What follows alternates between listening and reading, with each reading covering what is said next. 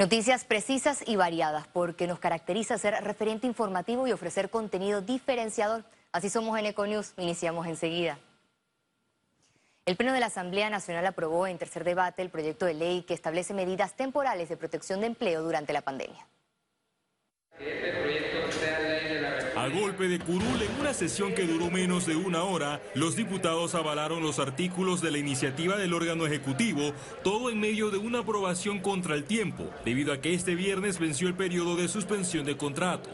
Nosotros en estos momentos tenemos 241 mil contratos suspendidos activos, es decir, son 241 mil contratos que están dentro de la base y que también en estos momentos son parte del programa Panamá Solidario. Hay una moratoria estamos contra el tiempo y no hacemos una ley que los proteja, vamos a entrar en problemas.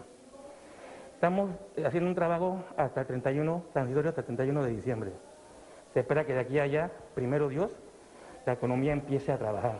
El Ministerio de Trabajo cuenta con una base de datos de 20.000 empresas, 271.000 contratos suspendidos y 32.000 reactivados. Para cuestión de orden, el honorable en cuanto al fuero de maternidad, el mismo se retomará después que se levante la suspensión de contratos. Los trabajadores que estén en las actividades económicas que no hayan cerrado van a recibir su bono, su décimo tercer mes, tal cual lo establece la ley y el decreto.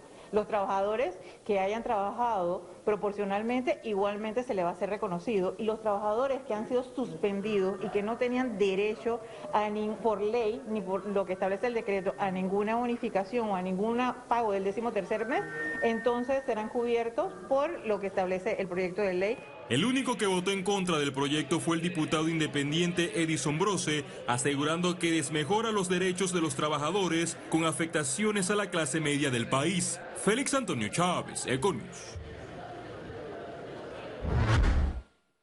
El diputado Juan Diego Vázquez presentó un anteproyecto de ley para disminuir temporalmente el financiamiento público postelectoral para uso de insumos médicos.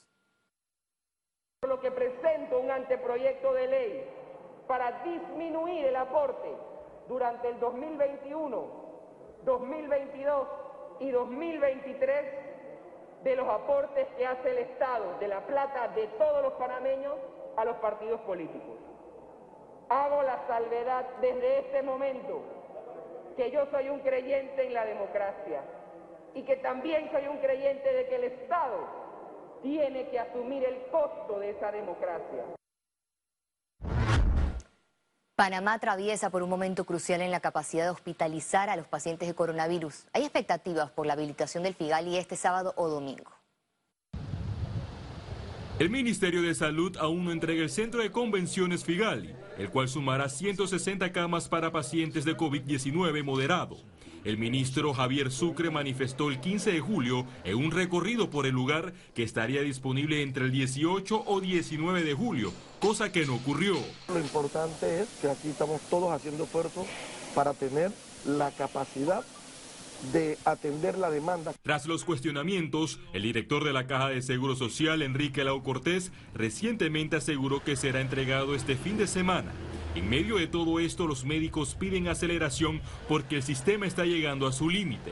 El Figali eh, tuvo unos problemas de filtración de agua que ya están resueltos. Las camas ya están allá. Panamá, con más de 60 mil casos acumulados, tiene más de 1.400 hospitalizados, más de 150 en cuidados intensivos y más de 1.300 en sala. El sistema sanitario está al borde de un colapso y yo diría que prácticamente cuando estamos buscando la solución en abrir nuevas áreas, eh, llámese Amador, eh, Figali, el centro de convenciones Atlapa es porque el sistema ya no resiste más. Luego que se conociera que el sistema de salud público estaba marcando 95% de capacidad y el complejo de la Caja de Seguro Social 97%, en un comunicado la institución indicó que habilitó 162 camas para pacientes de COVID-19. Sumado a esto, algo que llamó la atención es el hospital modular, donde la gran pregunta se centra en su capacidad. En materia del hospital modular, eh, todavía hay camas, no está colapsado, se está manejando, tiene su propia administración. Para este fin de semana se espera un recorrido en la ciudad hospitalaria donde analizarán la viabilidad de atender a pacientes con coronavirus. De 84 camas de cuidados intensivos, 150 camas para pacientes moderados a severos y 20 camas adicionales para la unidad de cuidados respiratorios especiales. Dentro de los planes del gobierno también está la instalación de 750 camas en el Centro de Convenciones Amador para la atención de pacientes COVID-19 moderado. Félix Antonio Chávez, Econius. Panamá se prepara para hacer centro de distribución de vacuna contra COVID-19. Lo importante de estas bodegas es que nosotros contamos con 1.200 metros cuadrados de cadena de frío, que tenemos una capacidad para poder almacenar y distribuir vacunas en, en el hub humanitario. Ahora bien, esto está a disposición de los organismos internacionales y del el gobierno panameño. Y ya estamos en conversaciones con los organismos, dependiendo de cuándo aparezca o ya se oficialice una vacuna y se tenga la oportunidad, se le pone a disposición a los organismos internacionales de que puedan utilizar el hub humanitario de Panamá como un centro de distribución. El Gobierno Nacional coordina acciones con las autoridades locales para fortalecer el trabajo de los centros de operaciones y trazabilidad comunitaria en todo el país. Este viernes Panamá suma más casos nuevos de COVID-19. A continuación, más detalles al respecto. El reporte epidemiológico de este viernes totalizó 65.256 casos acumulados de COVID-19. 1.065 sumaron los nuevos contagios por coronavirus. 1.468 pacientes se encuentran hospitalizados, de estos 166 en cuidados intensivos y 1.302 en sala. En cuanto a los pacientes recuperados clínicamente, tenemos un reporte de 39.166. Panamá sumó un total de 1.421 fallecidos, de los cuales 24 ocurrieron en las últimas 24 horas. El presidente Laurentino Cortizo reiteró la invitación a trabajar en conjunto para enfrentar la pandemia con solidaridad, sin distraer y sin intereses individuales. El llamado lo hizo desde Coclé durante una gira comunitaria. Aquí no hay margen para segundas agendas o agendas ocultas. Ya llegará el momento. Ya llegará el momento cuando salgamos de la pandemia, pero ahora el tema es unir fuerza en momentos difíciles. Lo inteligente, el sentido común, que a veces es el, peor de los sentidos, el menos común de los sentidos, nos dice, tenemos que unir fuerzas. Aquí hay margen es para hacer. Economía. El Ejecutivo no tiene contemplada la ayuda del Vale Solidario hasta el 2021, así lo explicó el director nacional de presupuesto en radiografía. El periodo de emergencia nacional termina en septiembre. Habría que ver de aquí a allá cuáles son las decisiones. El presupuesto solo puede incluir aquellas cosas que legalmente han sido autorizadas. Por el momento no, no hay una extensión hasta el 2021 y rogamos que no sea necesario. La Asociación de Centros Comerciales advierte pérdidas insostenibles y a la quiebra de locales de no abrir pronto. Realmente estamos en una zona crítica.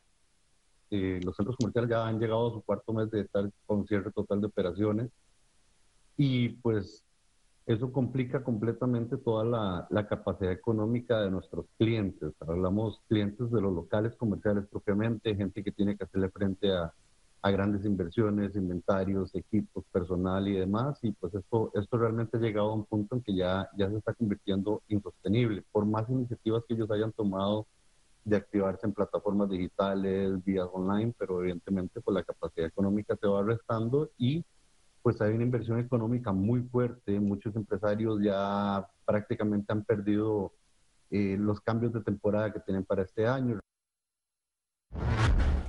Más del 85% de las salas de juegos y casinos del país están listos para su reapertura. A continuación los avances. Este sector de negocios y entretenimiento solo espera una fecha para abrir las puertas a sus clientes. Aseguran que su reapertura ayudaría a la reactivación económica del país, ya que están entre las 10 industrias que más aportan al Estado recuerda que esta es una operación que se da en concesión, ¿verdad? Entonces nosotros solamente en esa tasa de participación al gobierno esto le aportamos, por ejemplo, en el 2019, que quedamos incluso menos 4, menos 3 puntos algo con relación al 2018, le aportamos al Estado 75 millones de dólares, solamente en eso. En impuesto selectivo al consumo fueron más de 49, entre 49 y 52 millones. O sea, cuando lo sumas son 125 millones al año. El documento con los protocolos de bioseguridad ya fue entregado y aunque está pendiente de aprobación por el Ministerio de Salud, ya fue revisado y corregido por el Ministerio de Comercio e Industrias. Incluso el 90% del sector ya realizó las adecuaciones a sus instalaciones. Para ingresar, los clientes deberán usar mascarillas y permitir la medición de temperatura. Ya adentro, cumplir con el distanciamiento físico, medida que ya fue reforzada con la instalación de mamparas entre máquinas. Revelan que colocar estos separadores no fue tan sencillo. Por ejemplo, tú pones separadores físicos, tú sabes que al igual que los bancos tenemos cámaras. Entonces, hay un, de hecho, hay hasta una regulación con el tema de las cámaras dentro de los casinos. Entonces, cuando pones los separadores físicos, tienes que procurar que las cámaras no se tapen, tienes que hacer un par de una serie. Entonces, la adecuación es, no es tan fácil, como poner simplemente un separador delante de alguien y hemos venido trabajando. Esta semana autoridades realizaron un recorrido de revisión de estas adecuaciones. Se espera avalen su reapertura en las próximas semanas.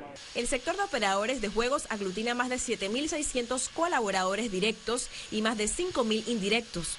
Y aunque tuvieron que suspender contratos, mantienen activos alrededor del 25% del personal. Ciara Morris, Econews.